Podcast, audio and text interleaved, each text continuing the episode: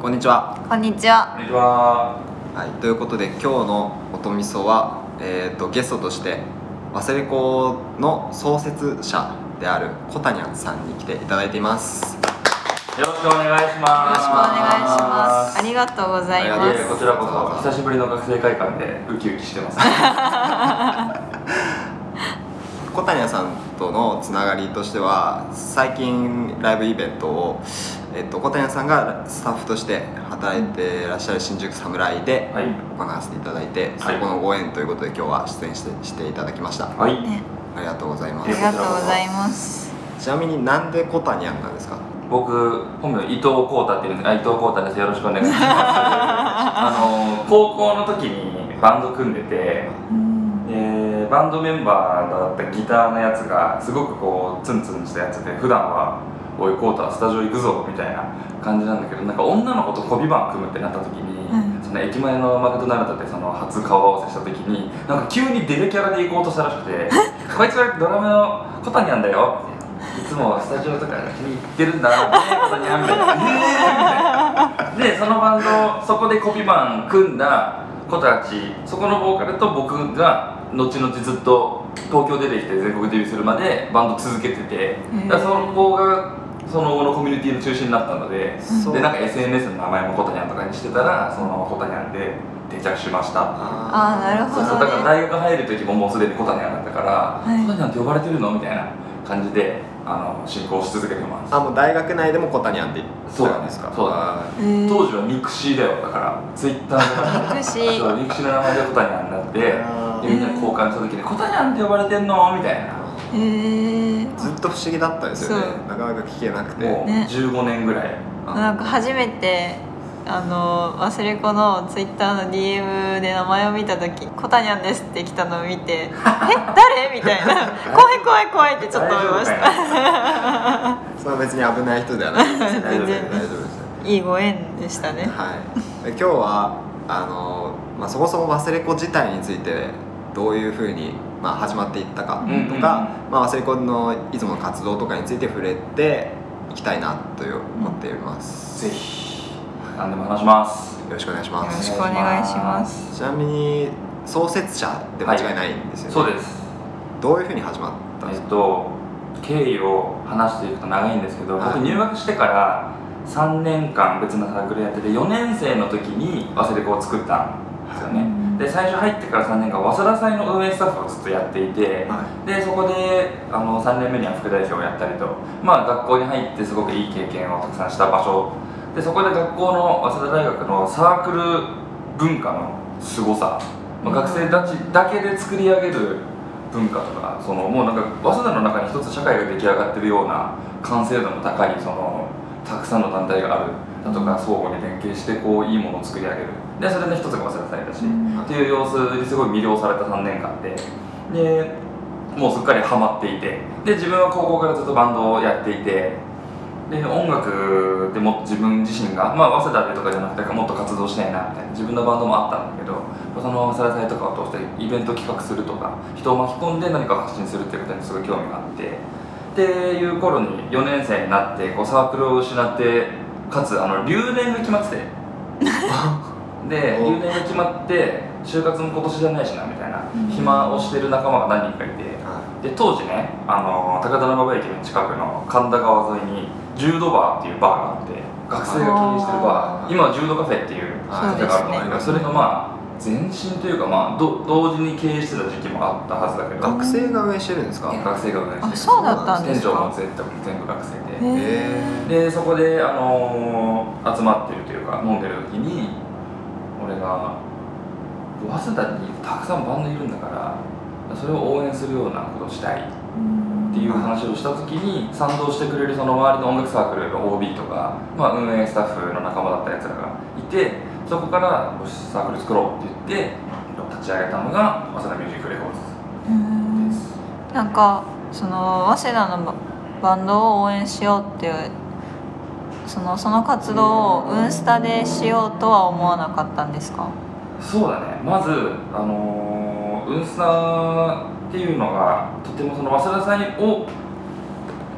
1年間かけて準備していくっていうことにめちゃくちゃ特化してる団体ああそうですね。っていうのもあってその結構自由にその年間通してバンドを応援しようとか音楽のことをやっていこうっていうのがウンストの中にできるっていうのは結構組織体制的にできづらいのかなとは思っていて。でまあ新しくサークルを作るっていうことそのサークル文化がすごい好きでっていうのもあったから新しいそういう切り口のサークルができるってこと自体にもワクワクしたしその理念的にもそのバンドを応援するっていうその新しい企画サークルだからどういうサークルにしていこうかっていうワクワクもあったからまあウンスターとかではなくてまあでもウンスター OB が集まって作ったっていう節もあるけど。えー最初何人ぐらいだったんですか？最初ね、えっと、俺ともう2人ウンスタ OB だった男とあのクタレーンっていうああのバンドサークルはいの OB だった男のと俺の3人で立ち上げた。で立ち上げてそのメンバーはそれから何人ぐらい集まったんですか？それ話し合って決めたのが8月夏休み中で。3年の？4年のあ4夏休み。年の夏休み。うん、4年の夏休みにそのいろいろ立ち上げてまあ6月ぐらいから多分俺が思いついていろいろ資料をまとめたりとか、その忘れ子って名前を決めたりとかうん。してで8月によしやろうって言って立ち上げてとりあえず早稲田の学校の中に早稲田の音楽を熱くする新しいサークルができますってだけ書いてあるフライヤーをめちゃくちゃ貼ったんよ、うんね、新刊募集みたいな。気になる人はメールしてみたいな。えでメールくれた人に一人一人会って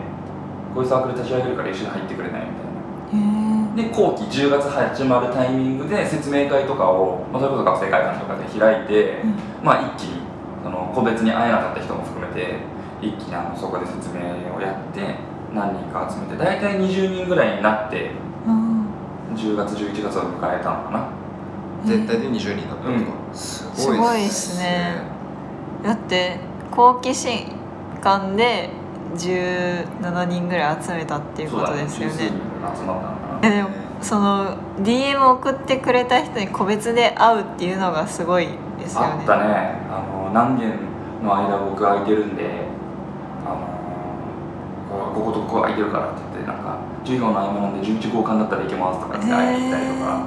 すごいっすね。えフライヤー貼りまくって、ね。フライヤー貼りまくってもうなんか草の根運動の感じね。が、なんかフライヤー貼るとかはウンスタの時にどこに貼ったら注目されるかみたいなそれこそなんか どこにねその見る人の数が多いかみたいななんとなくデータじゃないけどノウハウがあって、ー気になりますね気になりますねえでもだってそれなんかさでっかい教室の近くで例えば15号館の101の前とか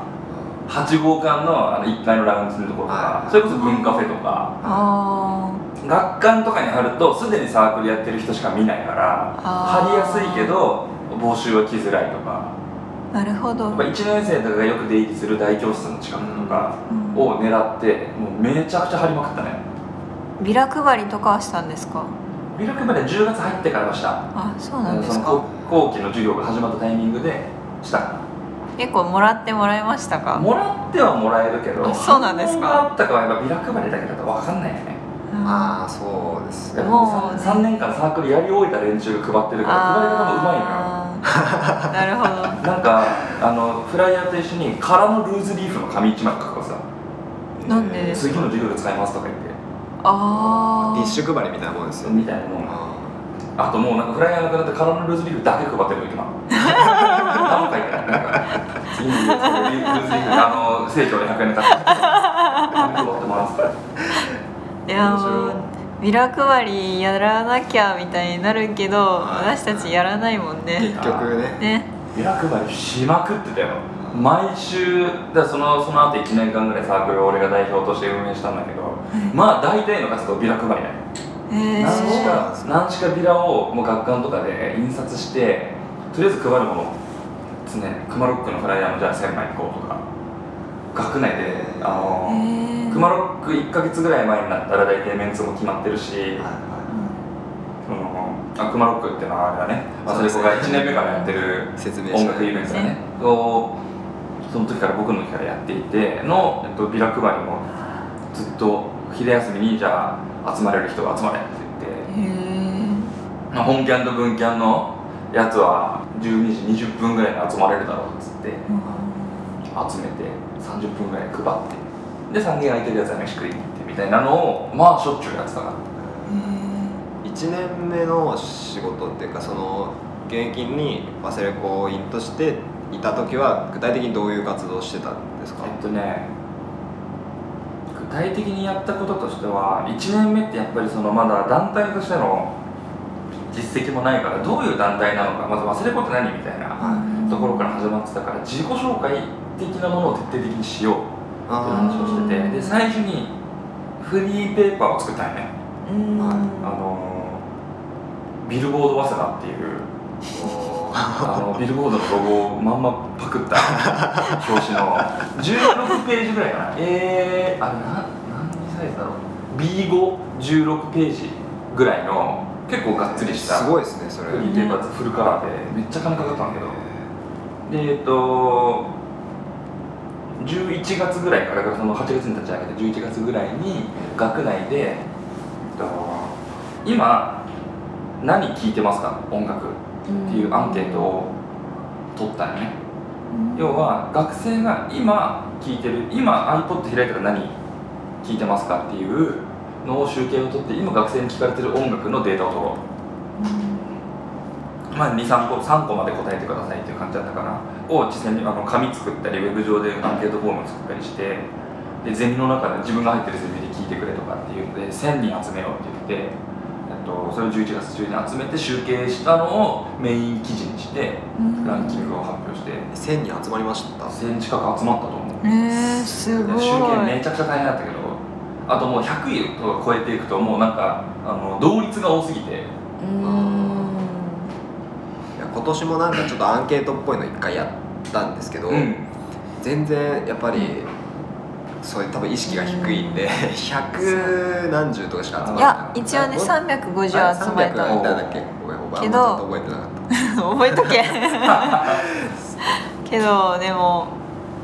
みんなに言ってやっと動き出すみたいな感じだったんで。たそのなんかモチベーションというか、ね。すすごいですね。そうですね。さっきのフライヤーの話もそれですもんねなんかもう会社の営業みたいな感 近かったかもしれないでそれをコンテンツにしてあとはあのね早稲田祭1年早稲田祭って11月の頭に毎年あるから、うんその僕早稲田子として出せるものは何もなかったから、うん。でもちろんその出店する申し込みとかも春の間だし、はい。早稲田子として出店はできなかったから、うんとりあえず早稲田祭はみんなで来場してで、えっと、いろんな音楽サークルのライブを見に行ってライブレポ書いてうん。掲載 OK をもらったところを掲載しようって言ってそれをフリーペーパーに盛り込んだり、まあなんかその団体の説明新刊の募集とか俺の代表挨拶を載せたりとかっていうことをしてフリーペーパーを作ってでそれをであと企業協賛を取ってきてあのいくらかその印刷費に回してあのその時よくしてくれてた東京のライブハウスとかあの俺が通ってた自動車学校から広告費をもらったりしたんだけどそれで印刷費をなんとか賄って。営業ですね。営業あれはガチ営業ですね。でそれを作ってしばらくもう半年ぐらい配り続けたからへえなくなりきらんかったよな。俺そのあと一回家引っ越したんだけど段ボール1個出てきたもん。あ。どっかにあるまだ。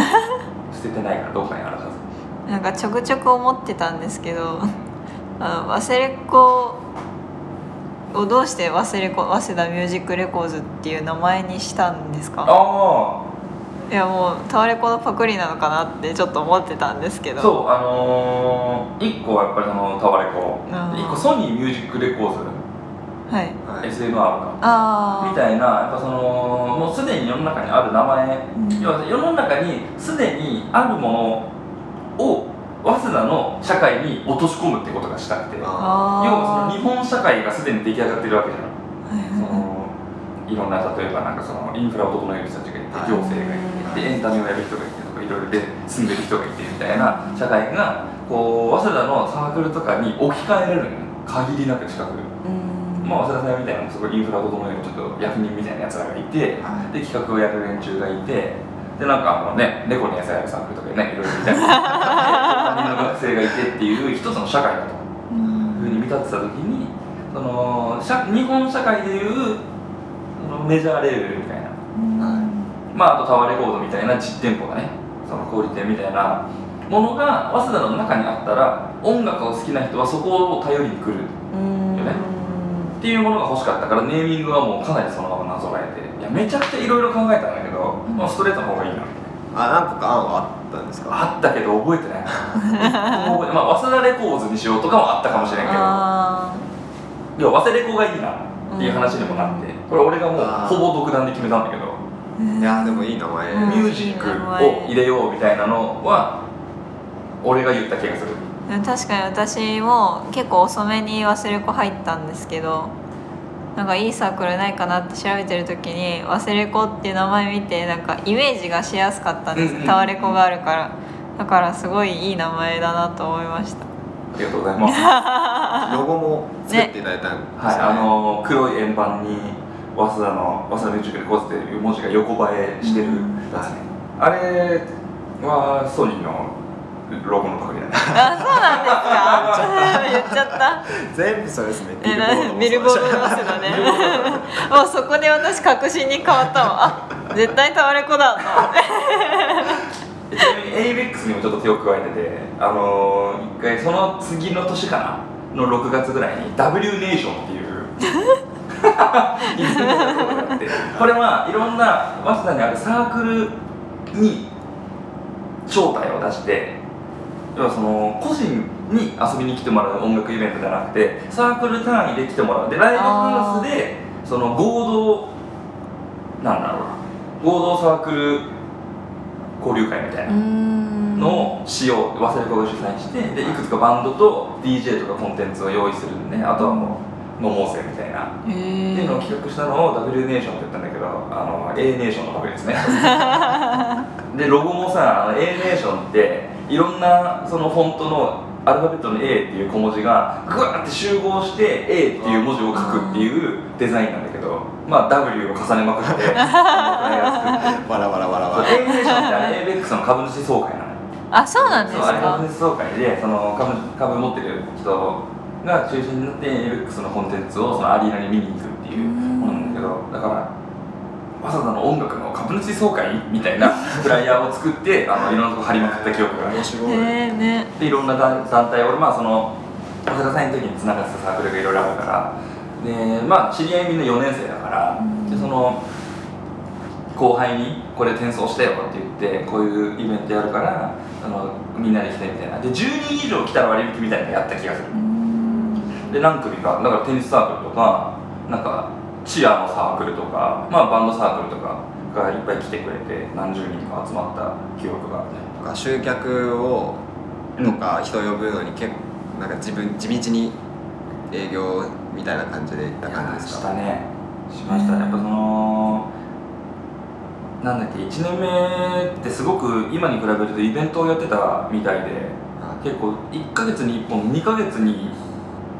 3本とかっていうペースでライブハウス借りてイベントやったり、まあ、学校の中でイベントやったりっていうのをしててまあそんだけやっぱまずバンドを探してきてた。外外側組んでる学生をもうさ血眼になって探していたっていう労力をかけてたのが一つとあと毎回に対して集客そのバンドにももちろんお客さん呼んでもらうんだけど、まあ、こっちがそのまとめ上げたくて早稲田の音楽をその一つのこう情報データベースにまとめ上げたくて呼んでるものだからまず俺らが集客しなあかんって言って、まあサークル内ノルマみたいなのをかけてたかな。一人一人じゃないけど忘れ子で何人呼ぼうみたいな。達成した時と達成してない時もちろんあるけど。ライブハウス借りてるし全体で50人とか下回ってたらやばいねとかって言って、うん。そのじゃあ何？バンドバンドにはそのノルマとかかけてないけど、まあ、何人ぐらい呼んでくれると見込んでじゃあ残りの分は忘れ子で呼ぼうみたいな。学内でやるときは場所をどこで使っどこで何してたんですか？な。あの学生会館の向かいにある DJ スペースで、最近も結構使わせていただいたりして、ねああそうなんだ、はい。この老舗だよね。ね。その時にか結構関わりが多かったバンドとかアーティストで結構今もやってるたりとか長売れたバンドとかってありますか？えっとね2年目のコンピ CD には入ってるバンドが続々とメジャーデビューしたりいそうですよね。しました、 Halo at 四畳半とか、の BOYS SWING GIRL とか、うん。あとまあ1年目のコンピに入ってたあのフジロックとか出た WANNA GONNA ってバンドとかもうあのすごく活動が長く続いて頑張ってるバンドだよね、オールド・ジョーもいますしね。オールド・ジョーもいる。オールド・ジョーといえばねあのヨンス君が、ね。ああのサチモさんヨンス君がやってたバンドで、うんオールド・ジョーはねドラムのあのガク君がいまだに結構親交が深くて結構ライブハウスでいろんなバンドのサポートをやっててうん僕も今もバンドやってるんであの前対バンがあったりとか今も続いてますよ。いいですね。ね。そういうつながりがあるのがアセレコのならではっていう感じがしますね。なんかその作った時にいやまあ周りはすごく就活してたから 自分の周りの同年代が就活をしていたので早稲田の就活はどっちかっていうと有利だねみたいなうん。なんていう話もいろいろ聞く中であそうか学校によってそういうのがあるんだなとかっていうのを学んで僕なりに。で音楽にはそういうのあるんだろうかと思ってまあ多分あんまないだろうなと思って。で自分がまあ一生その、まあ、バンドをやるとかその音楽レーベルをやるだとかっていう形で音楽に携わっていきたいなっていう思いが強かったんで自分がもっと年を取った時に早稲田出身だからっていうことがプラスに作用するような環境があったらいいなと思って。それは自分ももちろんそうだし周りの人も。その今まあすごく人間にも恵まれてたし環境にも恵まれてたから大学4年生の頃っていうのが。でこの環境が続いていったら絶対みんながもっと社会に出て成長して良いように作用し合うだろうなって思ったからこの環境を維持するためにその帰ってこれる場所じゃないけどみんな忘れ子周りでやってたんだよなみたいなのがあったらいいなみたいな。これってまあその後に多分わ音楽業界の早稲田罰みたいになっていくのかなと思ってそういうもののその学生時代のよりどころみたいになったらいいなと思ってまあ先の展望としてはそんなことを考えてたから。まだちょっとどうなっていくかわかんないけど俺もまだな。そうですねそこまでなんかすごいものがまだこうできてから8年9年くらい経つわけですけど、なかなかそこまでちゃんとした土台ができてるかっていうとなんか、うん。なかなか難しいところがあるかもしれないですね。頑張っていきたい。頑張っていきたいですね。頑張っていきたい。あとあの人員を昔の人員かフリーペーパーみたいなのをちょっとはい発掘して、はい。はい。はいちょっとさっきも話したんですけどその中にあの早稲田ミュージックポータルっていう。早稲田のミュージックポータルね。はい、まあ活動が何個か載っててい大体知ってるものが多かったんですよ。クマロックっていうのはまあ相対性アーティストの、えっとライブイベントですね。さっきも言って、それとまあフリーペーパー人制作、まあ、あとコンピレーション CD 制作、うんまあ、ここまでは結構馴染みのある活動だったんですけど一つだけわからないのがあってこれは何なんですか？早あ早稲田ミュージックポータル。あ早稲田ミュージックポータルね、はい。これは、えっと、なんか今もうないらしいんだけどあの早稲田の学生が入学するとあの学校のその講義の情報とかテストの情報とかを見るそのポータルサイトがあってでその早稲田ネットポータルっていうんだけどそれの音楽版を作ろうって言い出した1年生がいてこれクマロックの名付け親なんだけど あの男がいてでなんかちょっとネットの知識があってウェブサイトを作れるとコードが書いてできるっていうことだったのでちょっとじゃあ作ってみるかみたいな。すごい多分そのデータを集めるっていうのは大変だと思うけどまず入れ物を作ってみないと始まらんっていうことになってちょっと好きなデザインで作ってきてって言ったらあのその早稲田ネットポータルっていう学生全員が見るサイトのデザインそのエンジ色を基調にした なんかこう前時代的な今から見たら多分前時代的なやつだと思うんだけどのデザインのまんまのやつがこう上がってきてこう丸パクリやんけみたいな。なんかそういうのが多い気がします。ねね丸パクリが。でも、まあ、このデザインがず学生全員が伝わるものだからうん。それがいいんですよっていうことを言ってたからなるほどなと思って、まあ、しばらくはそこにあのバンドのデータを載せるっていう、まあ、営業っぽい活動も並行して行っていてだからそのネットポータルに載せるっていうのが一番その早稲田レポからの営業として敷居が低いもの。もう実際にフットワークを割かなくてもデータとかを送ることでこっちが載せますよみたいな。でできれば自分たちでそのログインできる形式になってたんよ自分たちのアカウントを作って。でもまあこっちで編集してその更新もしますよみたいな内部情報とかっていうものにしたくて。なんか今でいうなんだろうなあの昔でマイスペースが今でいう X みたいなさうん。感じのものだったのよ。あ機能としてはでそのなんかなんだろうねサウンドクラウドとかにも飛ばせてみたいなー。っていう機能がついててででライブ情報を更新する機能があってみたいなだったんだけどこっちから更新しますよみたいな。でその中でさらに連絡を取り合ってイベント出てくれませんかとか、うん。コンピレーション CD じゃあこの中からいいバンドバスレコを選んで入れていきましょうみたいなのの基本データベースとして使おうみたいな。すごいっすね。なかなかやっぱ続かんみたいでいつの間にかちょっとなくなってしまったけどね でもあったらそれすごい便利ね。便利ですよね。ちょっと初初年度にしては壮大すぎたかなっていうところが。確かに。うんその当時はなんか週1でミーティングみたいな感じで活動してたんですか？やってた。へそれも学生会館でですか？学館も今はこうや今も学館のあの部屋スペースを借りてこの収録をしてるんだけど、これってその登録されてないとこれって借りれないから団体自体が。あそうです。の時ってまだ学生会館を使える登録サークルってなかったよね。あだから本当にあの誰でも使えるラウンジとか、うん。あの学食文文化フとかを使って集まってだから場所いっぱいだったらうわ今日ここいっぱいだあっち行くぞみたいな場所探しに30分くらいかかったり してたかなもうどこも場所がなくてサイズ行ったとかもあった気がする。アフターとかあったんですアかフター行ってたね。そのミーティング終わってまあ学生会館で10時にまあキャンパスもか。10時に追い出されるからその後まあみんなねどうせ一人暮らしが多いし終電までの時間あるぜみたいな、うん。で飯食って帰るかみたいな。酒飲むやついっぱい飲むかって言って早稲田の周りの飯屋に繰り出すことは多かったねどこをよく行ってましたか？これも多分今伝わらないんだけどあのラーメンジャンボっていう店がいやないよ今もうない。ないんですか？あのね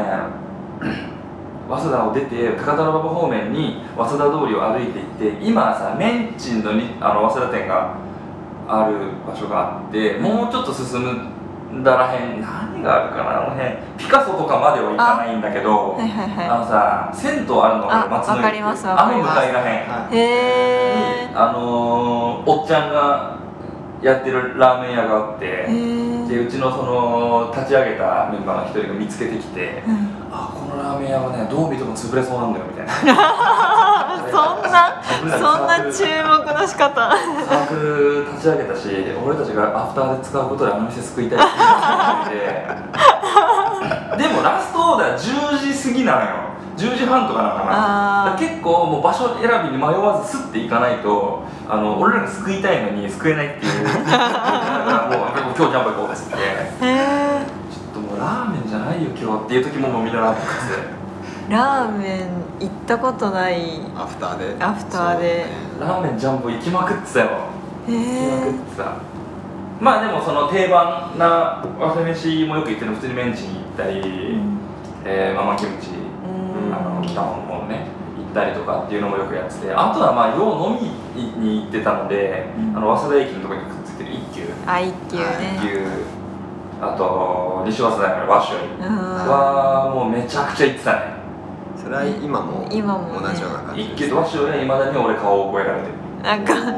一級なんかアフターどうしようかって言ってみんなうんちょっと気乗りじゃない時に「あ一級行こうかな」って言ったらみんな行くって言い出す。一休の場所の力でみんなで来てる一級大好きやんみたいな。一休は料理うまいし、うーん。お酒安いし。ね。イベントの後の打ち上げもワッショイですね。ワッシュ行ってたねあどうだったかな。あでもそうだね。あの当時は俺がバイトしてたっていうのもあってあの大塚にある大塚ディーバっていうライブハウスでクマロックをよく開催していて、でまあ大体終電近いぐらいまで、まあ、バンドも残って打ち上げとかしてたけどやっぱその終電とか過ぎちゃうとねスタッフさんももう残れなくなっちゃうからっていうんで大体離れて高田馬場ぐらいまで行ってあワッシュ行ってたねやっぱり。ワッシュ行ってましたわでも何回かやっぱ高田馬場の駅前の飲み屋とかも使ってたんかな丸八とか。うん丸っぱみんな行かないかなあんまり。初めて聞きまし本当ロータリーあってさあのすぐ左側にあー。左側にあるんかな。あの磯丸のとこだよ。たあはい。磯丸の向かい行ったことあるかも。なわからない。へえセブンの角のとこですね。セブンが。あかな？うん。すぐまあ昔の話を今まで結構ここまでしてきましたけど、はい。とりあえず前半はこんな感じでいいですかね。ね。そうですね。昔話をいろいろ昔し話ましたが。で続きはじゃあこの後こ今の忘れ子についてまたお。話していきたいとぜひ思います。では。聞かせてください。ありがとうございました。ありがとうございました